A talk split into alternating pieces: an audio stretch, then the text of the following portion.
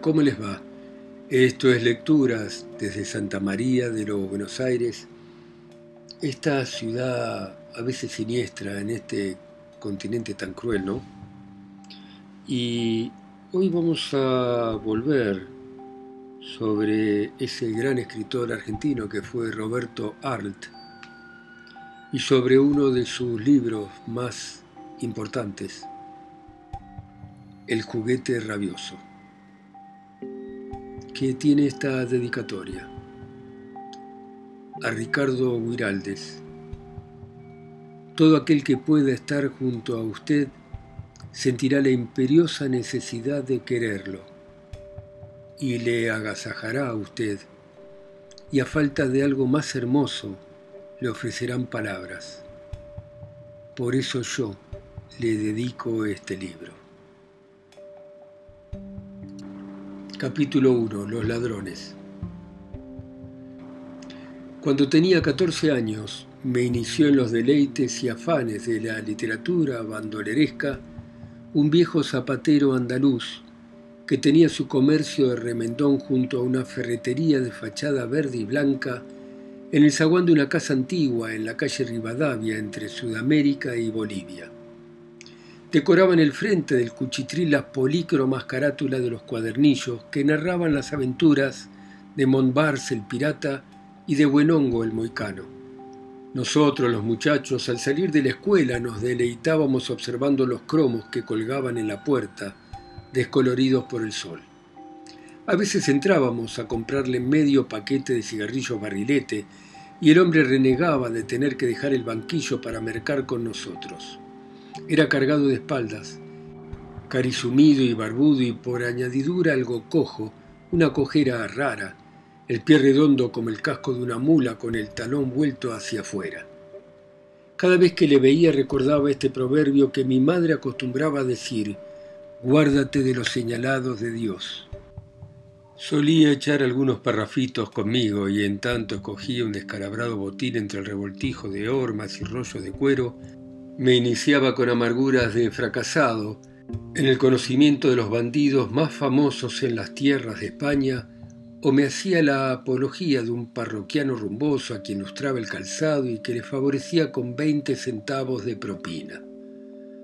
Como era codicioso, sonreía al evocar al cliente y la sórdida sonrisa que no acertaba a hincharle los carrillos arrugábale el labio sobre sus negruzcos dientes. Cobróme simpatía a pesar de ser un cascarrabias y por algunos cinco centavos de interés me alquilaba sus libracos adquiridos en largas suscripciones. Así entregándome la historia de la vida de Diego Corrientes decía, este chaval, hijo, qué chaval, era más lindo que una roce y lo mataron los Miguelete. Temblaba de inflexiones broncas la voz del menestral. Más lindo que una roza, sí, era tener mala sombra. Recapacitaba luego. Figúrate tú, daba al pobre lo que le quitaba al rico. Tenía mujer en todos los cortijos y era más lindo que una rosa.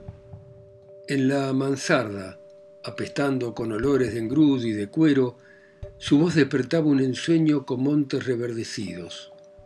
En las quebradas había zambras gitanas, todo un país montañero y rijoso aparecía ante mis ojos, llamado por la evocación. Si era más lindo que una rosa, y el cojo defogaba su tristeza reblandeciendo la suela a martillazos encima de una plancha de hierro que apoyaba en las rodillas. Después, encogiéndose de hombros como si desechara una idea inoportuna, escupía por el colmillo a un rincón afilando con movimientos rápidos la lesna en la piedra. Más tarde agregaba, Verá tú qué parte más linda cuando llegues a Inesita y Arventorro de Artío Pezuña y observando que me llevaba el libro me gritaba a modo de advertencia. Cuidarlo, niño, que dinero os cuesta.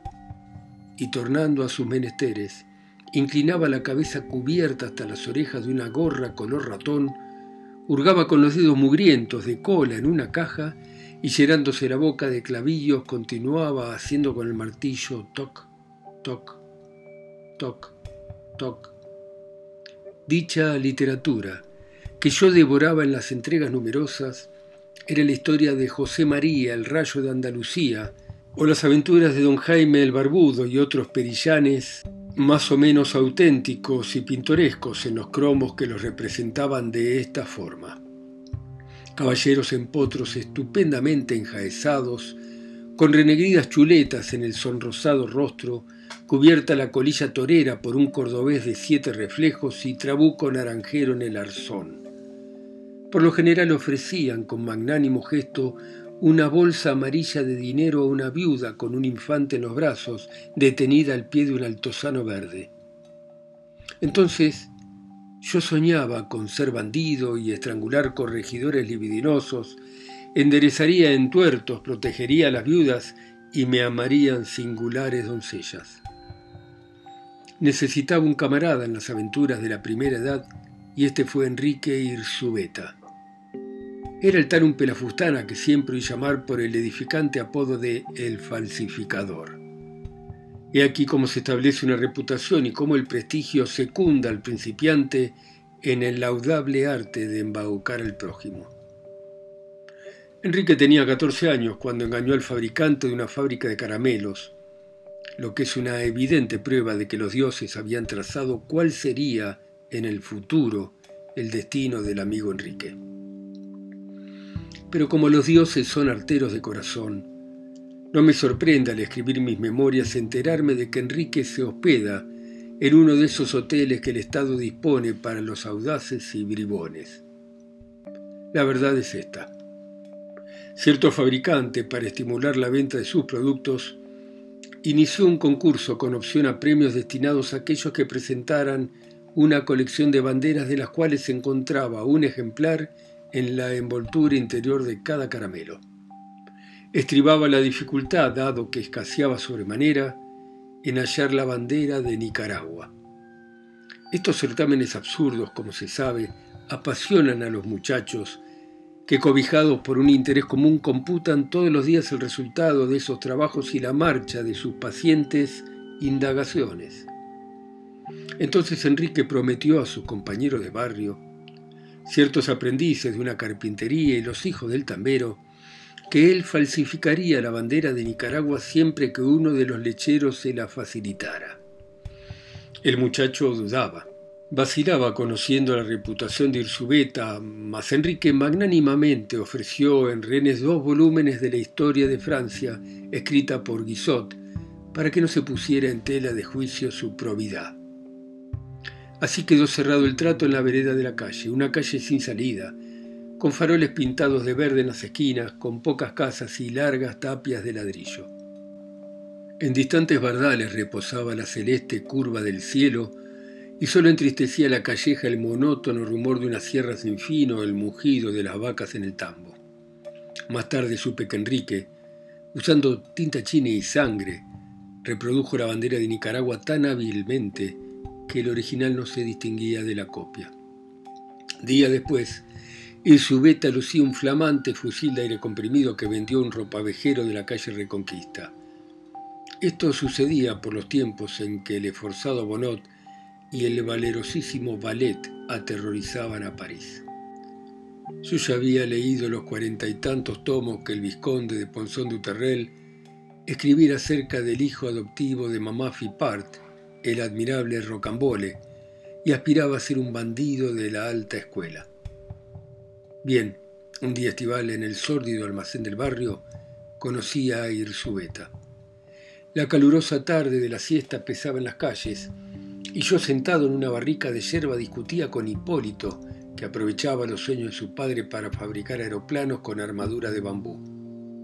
Hipólito quería ser aviador pero debía resolver antes el problema de la estabilidad espontánea. En otros tiempos le preocupó la solución del movimiento continuo y solía consultarme acerca del resultado posible de sus cavilaciones. Hipólito, de codos en un diario manchado de tocino, entre una fiambrera con quesos y las varillas colocadas de la caja, escuchaba atentísimamente mi tesis. El mecanismo de un reloj no sirve para la hélice ponele un motorcito eléctrico y las pilas secas en el fuselaje. Entonces, como los submarinos, ¿qué submarinos? El único peligro está en que la corriente te queme el motor, pero el aeroplano va a ir más sereno y antes de que se te descarguen las pilas va a pasar un buen rato. Che, y con la telegrafía sin hilos no puede marchar el motor? Vos tendrías que estudiarte ese invento, ¿sabés qué sería lindo? En aquel instante entró Enrique. Che, Hipólito, dice mamá si querés darme medio kilo de azúcar hasta más tarde. No puedo, che. El viejo me dijo que hasta que no arreglen la libreta. Enrique frunció ligeramente el ceño. Me extraña, Hipólito. Hipólito agregó conciliador. Si por mí fuera, ya sabés. Pero es el viejo, che, y señalándome satisfecho de poder desviar el tema de la conversación, agregó dirigiéndose a Enrique, Che, ¿no lo conoces a Silvio? Este es el del cañón. El semblante de Irzubeta se iluminó deferente. Ah, ¿es usted? Lo felicito. El bostero del tambo me dijo que tiraba como un crup. En tanto hablaba le observé. Era alto y enjuto. Sobre la bombada frente manchada de pecas los lustrosos cabellos negros se ondulaban señorilmente. Tenía los ojos color de tabaco, ligeramente oblicuos, y vestía traje marrón adaptado a su figura por manos poco hábiles en labores astreriles. Se apoyó en la pestaña del mostrador, posando la barba en la palma de la mano, parecía reflexionar. Sonada aventura fue la de mi cañón y grato me es recordarla. A ciertos peones de una compañía de electricidad les compré un tubo de hierro y varias libras de plomo. Con estos elementos fabriqué lo que yo llamaba una culebrina o bombarda. Procedí de esta forma. En un molde hexagonal de madera tapizado interiormente de barro introduje el tube de hierro. El espacio entre ambas caras interiores iba rellenado de plomo fundido. Después de romper la envoltura, desbasté el bloque con una lima gruesa, fijando al cañón por medio de sunchos de hoja de lata en una cureña fabricada con las tablas más gruesas de un cajón de querosene. Mi culebrina era hermosa. Cargaba proyectiles de dos pulgadas de diámetro cuya carga colocaba en sacos de bramante llenos de pólvora y acariciando mi pequeño monstruo yo pensaba, este cañón puede matar, este cañón puede destruir. Y la convicción de haber creado un peligro obediente y mortal me enajenaba de alegría. Admirados lo examinaron los muchachos de la vecindad y ello les evidenció mi superioridad intelectual, que desde entonces prevaleció en las expediciones organizadas para ir a robar fruta o a descubrir tesoros enterrados en los despoblados que estaban más allá del arroyo Maldonado en la parroquia de San José de Flores. El día que ensayamos el cañón fue famoso. Entre un macizo de cinacina que había en un enorme potrero en la calle Avellaneda antes de llegar a San Eduardo, hicimos el experimento. Un círculo de muchachos me rodeaba mientras yo, ficticiamente enardecido, cargaba la culebrina por la boca. Luego, para comprobar sus virtudes balísticas, dirigimos la puntería al depósito de zinc que sobre la muralla de una carpintería próxima la abastecía de agua. Emocionado acercó un fósforo a la mecha. Una llamita oscura cabrilleteó bajo el sol y de pronto un estampido terrible nos envolvió en una nauseabunda neblina de humo blanco. Por un instante permanecimos alelados de maravilla. Nos parecía que en aquel momento habíamos descubierto un nuevo continente o que por magia nos encontrábamos convertidos en dueños de la tierra. De pronto alguien gritó, ¡Rajemos la cana! No hubo tiempo material para hacer una retirada honrosa. Dos vigilantes a todo correr se acercaban, dudamos, y súbitamente a grandes saltos subimos abandonando la bombarda al enemigo. Enrique terminó por decir, Che, si usted necesita datos científicos para sus cosas, yo tengo en casa una colección de revistas que llaman alrededor del mundo y se las puedo prestar. Desde ese día hasta la noche del gran peligro, nuestra amistad fue comparable a la de Orestes y Pílades. Qué nuevo mundo pintoresco descubrí en la casa de la familia Irzubeta. Gente memorable.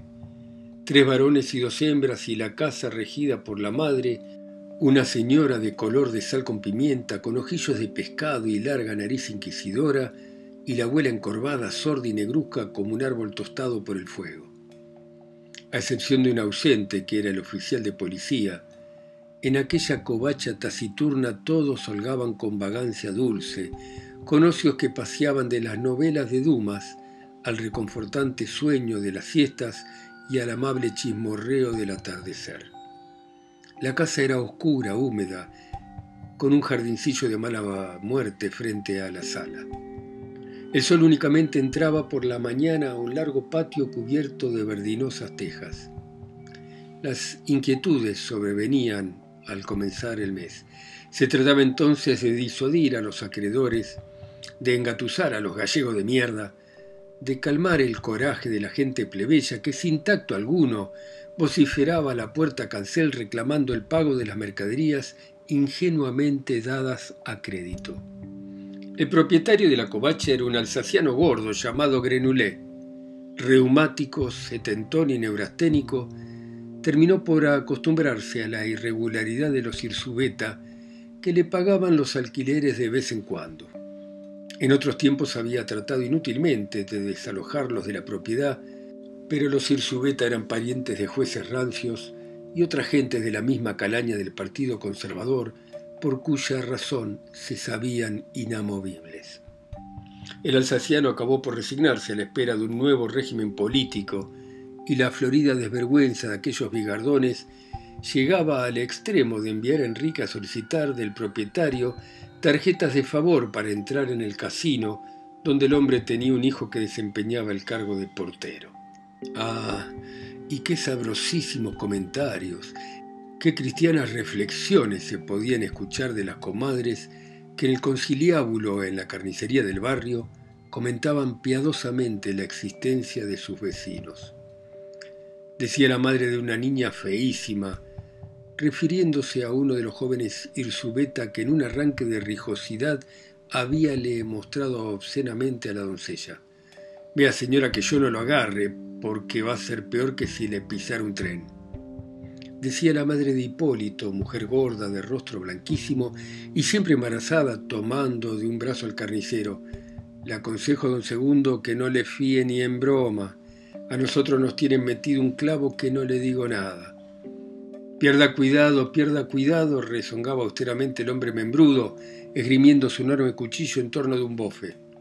Ah, y eran muy joviales los Irsubeta. Dígalo si no el panadero que tuvo la audacia de indignarse por la morosidad de sus acreedores. Reñía el tal a la puerta con una de las niñas, cuando quiso su mala suerte que lo escuchara el oficial inspector casualmente de visita en la casa.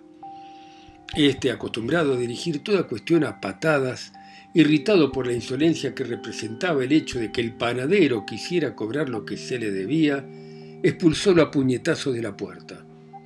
Esto no dejó de ser una saludable lección de crianza y muchos prefirieron no cobrar. En fin, la vida encarada por aquella familia era más jocosa que un sainete bufo. Las doncellas mayores de 26 años y sin novio se deleitaban en Chateaubriand, languidecían en la Martini Cherboulier. Esto les hacía abrigar la convicción de que formaban parte de una élite intelectual y por tal motivo designaban a la pobre gente con el adjetivo de chusma. Chusma llamaban al almacenero que pretendía cobrar sus habichuelas. Chusma a la tendera a quien habían sonsacado unos metros de puntilla Chusma al carnicero que bramaba de coraje cuando por entre los póstigos a regañadientes se le gritaba que el mes que viene sin falta se le pagaría. Los tres hermanos, cabelludos y flacos, pres de vagos, durante el día tomaban abundantes baños de sol y al anochecer se trajeaban con el fin de ir a granjear amoríos entre las perdularias del arrabal. Las dos ancianas, beatas y gruñidoras, reñían a cada momento por bagatelas o sentadas en rueda en la sala vetusta con las hijas espiaban tras los visillos, entretejían chismes, y como descendían de un oficial que militara en el ejército de Napoleón I, muchas veces en la penumbra que idealizaba sus semblantes exangües, las escuché soñando en mitos imperialistas, evocando añejos resplandores de nobleza, en tanto que en la solitaria acera el farolero con su pértiga coronada de una llama violeta encendía el farol verde del gas. Como no disfrutaban de medios para mantener criada y como ninguna sirvienta tampoco hubiera podido soportar los bríos faunescos de los tres golfos cabelludos y los malos humores de las quisquillosas doncellas, y los caprichos de las brujas dentudas, Enrique era el imprescindible niño de los mandados, el correveidile necesario para el buen funcionamiento de aquella coja máquina económica, y tan acostumbrado estaba a pedir crédito que su descaro en ese sentido era inaudito y ejemplar. En su elogio puede decirse que un bronce era más susceptible de vergüenza que su fino rostro. Las dilatadas horas libres beta las entretenía dibujando, habilidad para la que no carecía de ingenio y delicadeza, lo que no deja de ser un buen argumento para comprobar que siempre han existido pelafustanes con aptitudes estéticas. Como yo no tenía nada que hacer, estaba frecuentemente en su casa, cosa que no agradaba a las dignas ancianas de quienes no se me daba un ardite. De esta unión con Enrique, de las prolongadas conversaciones acerca de bandidos y latrocinios, nos nació una singular predisposición para ejecutar barrabasadas y un deseo infinito de inmortalizarnos con el nombre de delincuentes. Decíame Enrique con motivo de una expulsión de apaches emigrados de Francia a Buenos Aires y que Soysa Reilly había reporteado acompañando el artículo de elocuentes fotografías. El presidente de la República tiene cuatro apaches que le cuidan las espaldas. Yo me reía. Déjate de macanear, cierto, te digo, y son así. Y abría los brazos como un crucificado para darme una idea de la capacidad torácica de los fascinerosos de Marras. No recuerdo por medio de qué sutilezas y sin razones llegamos a convencernos de que robar era acción meritoria y bella, pero sí sé que de mutuo acuerdo resolvimos organizar un club de ladrones, del que por el momento nosotros solo éramos afiliados.